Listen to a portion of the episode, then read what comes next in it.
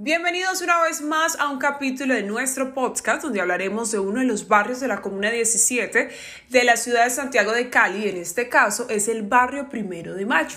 En este barrio vamos a conocer la problemática que se viene presentando constantemente y qué es lo que le afecta a los habitantes del sector. Para ello tenemos herramientas de recolección de información, en este caso precursores sociales, líderes y también voces comunitarias. Así que vamos a conocer un poco más de lo qué opinan acerca de esta comuna. Mi nombre es Julián David Díaz, pues yo soy el precursor del proyecto de la Huerta Comunitaria El Paraíso. Como tal, pues acá el proyecto se desarrolló desde el 2019 eh, como un sueño de la comunidad y pues que se empezó a dinamizar desde, eh, digámoslo así, desde el marco del paro nacional. Entonces, eh, pues aquí estamos tejiendo comunidad alrededor del tema de la huerta, de la parte agroecológica y de la necesidad pues de, del cambio climático que nos exige pues tener unas mejores prácticas de, de agroecológicas. ¿no? Eh, pues la experiencia ha sido muy eh, enriquecedora ya que de alguna manera pues hemos mejorado un poco el entorno en el que se desarrolla esta comunidad ya que pues eh, tiene una connotación bastante ambiental de, eh, digámoslo, desde la conservación y desde la preservación de eh, los recursos naturales que se mantienen aquí, como lo que es el ecosistema del humedal y pues el hecho de que el parque es un ecoparque biosaludable en el cual pues además de tener mucha vegetación, tenemos eh, esto, el desarrollo de este tipo de proyectos ambientales. Eh, mi nombre es John Alex Londoño, eh, participante y líder de la huerta del Samán de la Comuna 2 de Álamos.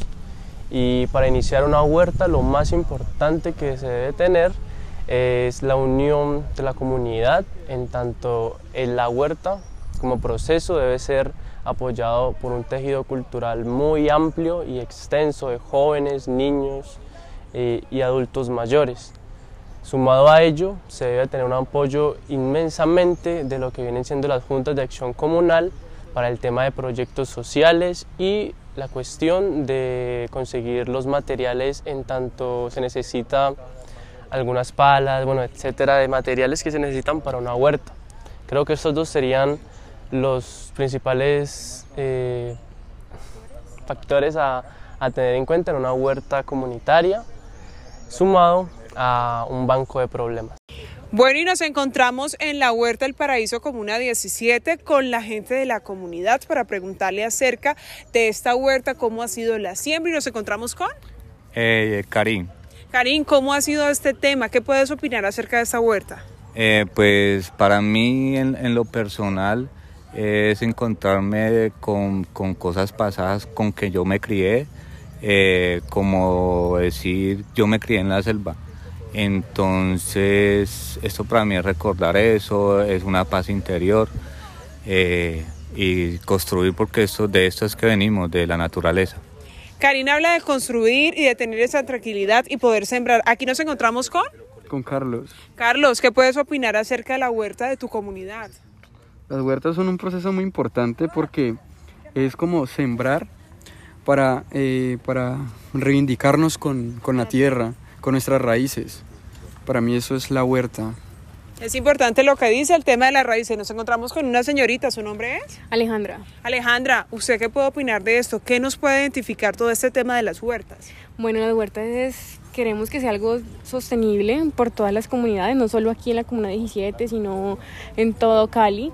Eh, es reconectarnos de nuevo con nuestras raíces, nuestra cultura, nuestra Pachamama. Entonces lo que queremos es eso, volver a retomar esto para que sea autosostenible, para que podamos cosechar, sembrar, em, hacer... Eh, Qué bueno hablar de la cultura y vamos a pasar aquí con otra opinión. ¿Cómo es tu nombre? Es Juan. Juan, ¿qué nos puedes hablar de esa cultura, lo que dijo la señorita, de sembrar, de las raíces?